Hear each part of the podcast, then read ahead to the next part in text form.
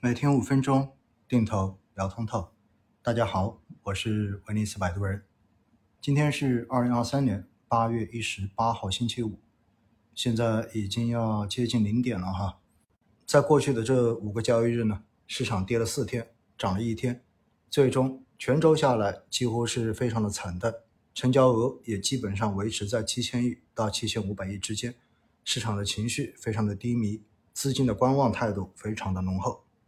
其实，在过去的这一周呢，在政策层面，应该说对于市场是释放了不少的利好。比如说，从十五号开始的降息，对吧？MLF 调降十五个 BP，逆回购利率调降十个 BP，对于市场来讲，肯定算是利好。而在今天收盘之后呢，我们也看到哈，交易所有做出公告，上交所、深交所和北交所呢。自八月二十八日起，进一步降低证券交易的经手费。从公告的内容来看呢，本次沪深交易所下调股票交易的经手费为百分之三十，而北交所呢是调降百分之五十。这是自二零一五年以来呢，A 股时隔八年下调 A 股的交易经手费。这其实对于整个 A 股市场来说，是提升市场交易活跃度非常重要的一个政策调整。但是今天相关的消息出来之后，似乎大家并没有过多去关注这一个实质性的利好，反而在网络上面更被大家负面炒作跟调侃的，是今天所提到的研究适当延长 A 股市场交易所债券市场交易时间的这一个说法。其实这也非常的正常，在市场情绪低迷、市场走势疲弱的情况之下，任何的利好在市场上面。都会被钝化，反而各种负面的消息被传播的速度是极快的，被认同的速度也是最迅速的。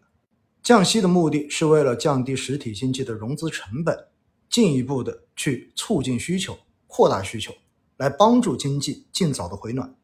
但是降息也必然会形成一个结果，那么就是我国的无风险收益率相对而言会继续的下行。同时又叠加，因为过去这几天美国零售数据的超预期，以及美联储所公布的议息决议中间对于接下来进一步加息和维持更高目标加息点位的这个担忧，造成了美国国债收益率的持续上行，以及美元指数的上行。一方面，国内的无风险收益率随着降息往下降。而美国的国债收益率在往上走，造成两国之间的利差进一步的收窄，这最终会实质性的对于汇率短期形成比较大的压力。所以，我们看到在过去几天降息之后，网络上面所充斥的都是在说人民币将会继续的贬到多少多少，有可能会破多少多少，而这些消息又进一步的放大了很多人心中的恐慌。很多人在过去的这几个月中间一直反复的说 A 股表现非常不好，所以我满仓美国的纳斯达克指数赚得盆满钵满。但事实上面，如果你回头去看过去两周的市场，美国的股市、全球的股市其实都在调整，都在下跌。美元指数一旦上涨，美国的无风险收益率一旦继续上行，本身对于全球的风险类资产都会形成估值上面的压制和拖累。所以在过去几天，我也看到有些刚刚参与基金投资的朋友们留言给我说：“老师，为什么我看到其他人买纳斯达克指数都有赚钱，但是我一开始买就发现从来没有见过赚钱？”其实这些朋友本质上面和2020年、2021年才开始进入市场尝试基金投资的朋友们，本质上是不是一模一样的？因为经济数据差。所以大家对于政策的力度和速度有很大的预期，但是又由于现在市场的情绪非常的差，所以呢，每当出台相关的政策之后，大家总觉得又达不到预期，于是又形成了新的预期差，最终使得市场对于利好的感觉越来越钝化。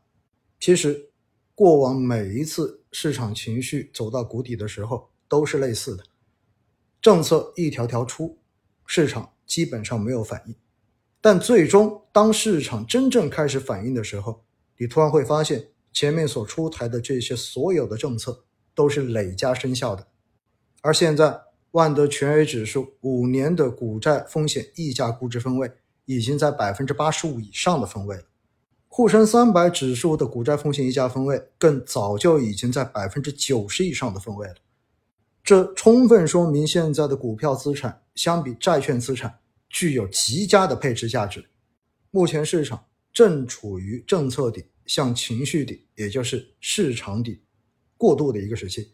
在这个时期中间，会有越来越多的人心态崩掉。但是，如果你真正的拥有长期投资的视野，并且你的仓位完全能够让你安然度过未来的这一种似乎绝望的波动的话，那么在目前就是最应该坚持的，在目前甚至于是应该大胆的去进行仓位提升的。当然，正像前面几期节目我所说的一样，我现在绝对不会再去劝任何人，你现在应该要坚持，应该要如何如何，因为每个人都应该对自己的投资负责，而每个人。都应该根据自己的实际风险承受能力和自己流动性的富余情况来决定，现在到底是补仓还是割肉还是躺平。最终还是那句话，投资是为了让生活变得更好，不要让投资成为生活的负担。祝大家周末愉快。